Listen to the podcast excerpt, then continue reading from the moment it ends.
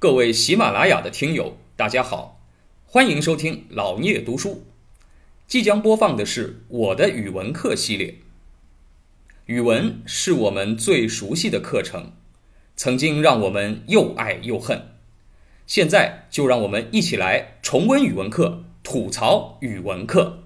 两汉时期还有一种文体，就是史传文章。那么这当然两位明星级的人物啊，两位既是文学家也是史学家啊，两位大人物。第一位司马迁啊，司马迁《史记》啊，要说的一点是，我以前也讲过。《史记》实际上呢，它是一个漫长的作品，它有很多当中的篇章不一定是司马迁本人所写，里面有他的父亲的贡献，啊，当然他们是一家子啊。这个他父亲叫司马谈，哎，司马谈，司马谈也是太史令，啊，太史令就是国家管这个呃历史。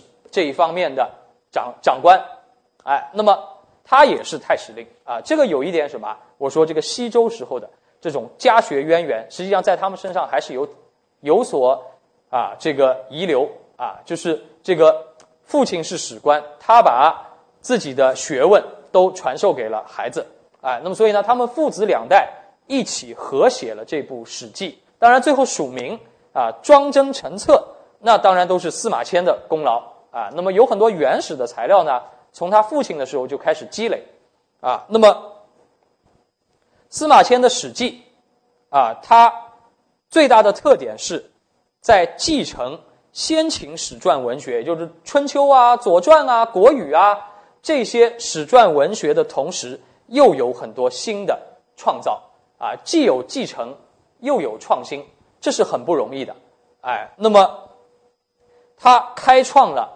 后来我们中国历史著作当中的一些基本的体例，就是后来我们中国所谓二十四史，那么多的史书都走不出司马迁那个《史记》当中啊这几种文体，哪些文体呢？本纪、世家、列传、表、书啊这五种啊五种体例，啊，那么这五种体例是后世写这个所谓通史的这个范例。啊，这个通史啊，《史记》啊，我们中学时候讲过啊，叫中国第一部什么纪传体的通史，哎，纪传体啊，这是历史书的一种体例。我们前面讲过，《春秋》《左传》叫编年体，编年体就是什么？几几年几月发生了什么事？几几年几月发生了什么事？是以时间为线索的。国别体呢，是以一个一个国家为线索的。那么纪传体呢，是以人物为线索的啊，人物以及围绕人物的事件为线索的，哎，这个不是以时间为线索啊。比如说，在《左传》当中讲到某某年某月，谁谁谁谁一起干了一件什么事情，对吧？哎，那么在《史记》当中，如果同样写到这件事呢，写某人一生某年某月做了什么，某年某月做了什么，哎，到某年某月的时候，这个人。跟那个人有交集，这个人做了这件事，哎，那个人也做了那件事，是按照人物为线索的，啊，那么当中最重要的三种文体，本纪、世家、列传，当然指三种不同的对象，对吧？哎，本纪是写什么？写帝王的传记，啊，就达到帝王这个级别的人才能写成本纪，不是任何人都有本本纪的啊。这个世家是什么？世家是诸侯，啊，诸侯啊，就是齐桓公、晋文公啊这样的诸侯，比帝王要低一档。那么还有呢，列传，列传呢就是比诸侯再低一档。当然也 也不一定是普通人，总是呢历史上的一些重要人物。但是这些人物呢，呃，他也不是什么帝王或者诸侯啊，不是绝对的统治者啊，或者呢是一个大臣，或者呢是一个名人。那么这三种传记，针对这三种人，当然有例外。本纪有一个例外，一个没有做过帝王的人，就是项羽。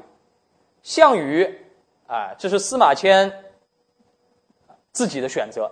项羽啊，这个严格的讲，没做过皇帝，没做过天子，只做过什么西楚霸王。西楚霸王虽然是霸王吧，但是呢，他也只是割据一方，对吧？顶多算一个大的诸侯，跟他同时代还有其他的诸侯在，他也没统一天下。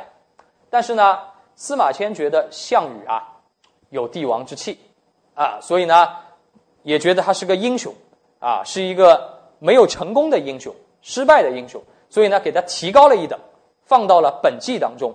而且项羽是谁击败的？是他们汉朝的创始人刘邦击败的。哎，这个也是司马迁很大的勇气。他是官方的历历史学家，照道理来说应该怎么样？哎，代表汉朝啊，你替汉朝写历啊写历史书，那汉朝的敌人你应该怎么样？啊，应该往底下写，对吧？啊，我们的敌人都是坏蛋啊，这个项羽是被我们打败的啊，你连世家都不算啊，反动派，对吧？哎，但是呢，司马迁觉得项羽实际上，啊，他有这个帝王的功业，他灭亡了有史以来最伟大的王朝秦朝，对吧？哎，从中国当时来说，有史以来第一个统一天下的这个王朝啊，实际上就是被项羽给推翻的。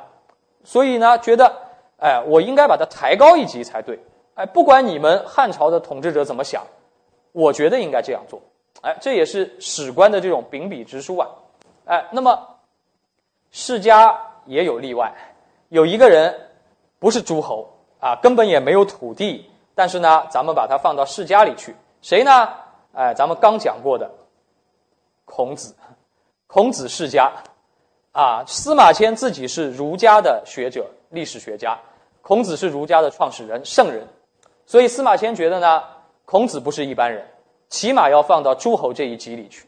虽然孔子他从来也没做过什么啊诸侯，孔子周游列国倒是见过不少诸侯，但是那些诸侯都看不上孔子。哎，这个，但是呢，司马迁把他抬高了一级，所以呢有例外啊，其他没什么例外啊。至于表，它是什么？就是历史的各种年表啊，用图表来表表示啊。那么这是《史记》的一种啊，它的创造贡献。啊，后来的我们中国的这个啊，这个官修的历史书，哎，都不自觉的在模仿《史记》它的写法。所以司马迁等于开创了中国的历史文学的一个啊新阶段，哎，那么这是一个啊很重要的创举。那么当然，司马迁的一生咱们不多说了，大家以前估计都学过啊。司马迁也是一个很不容易的人，对吧？大家以前写那种什么高中议论文。啊，说这个人要啊身残志坚啊，人要这个坚强啊，要百折不挠。拿谁举例子啊？很多都拿司马迁来举例子。哎，这个，那么司马迁啊，不仅扩大了史载人物的阶层和范围，哎，他的这个《史记》当中啊，写了形形色色各种人物啊，这个包罗万象，而且呢，能够立体化的刻画，把人物的性格写得非常的丰满。哎，相对于秦啊以前的这个先秦史传文学来说呢，有很大的进步。哎，那么这也是对后来叙事类的文学有极好的影响。哎，《汉书》是紧跟着《史记》，《史记》是从三皇五帝从最远古的时候写，写到谁呢？写到司马迁自己活着的时候，也就汉武帝的时候为止，对吧？司马迁自己死了以后，也不知道今后怎么样了。但是呢，这只写到了西汉朝的一半。啊，汉武帝之后，这段历史谁来写呢？班固来写。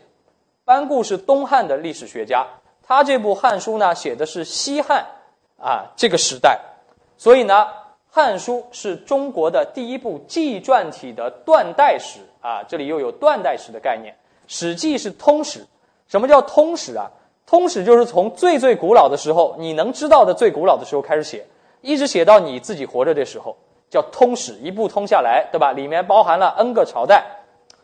班固的这种呢，叫断代史，就写一代，前面后面都不管了，哎，就一代，哎，那么这个叫断代史。我们后来二十四史啊，其实就是《史记》一部通史，加上二十三部断代史，哎，那么班固他的《汉书》是其中的第一部，哎，那么这部《汉书》有什么特点呢？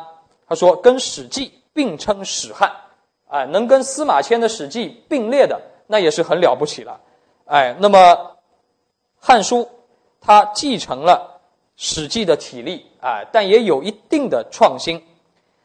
另外呢，啊，它坚守儒家的正统思想啊，在东汉，当然毫无疑问，儒家思想已经深入人心了，独尊儒术。那么，哎，它有官史的色彩，官方的色彩，比较权威啊。那么，对于事情啊，它的记载客观性、严整性还要胜于《史记》，哎，胜于《史记》。它记事比较详实平稳，《史记》呢，文学性更强。有些故事写的生动啊，非常的形象，但是呢，人总有一个疑问：说一个历史学家，你写你自己出生以前啊上百年、几百年的事情，你又没有坐在他边上，古代又没有录音录像设备，哎，你怎么就知道他那时候心里想什么？哎，你写《项羽本纪》，写鸿门宴，写他的神态啊、容貌的变化啊，写他的动作、语言，你怎么知道的？你又没在他边上看过，对吧？特别是心理活动，心理活动，你又不是他肚子里的蛔虫，你怎么知道他心里就这么想的？所以呢，《史记》确实文学性强一点，因为司马迁他是私人修史，他并没有说我是官方钦定要我来写的。后来他都受到汉武帝的虐待了，对吧？啊，都都被他那个刑罚了。当然，他是以自己的想法来写，所以自由度较大。班固呢，他是官方钦定的修史的。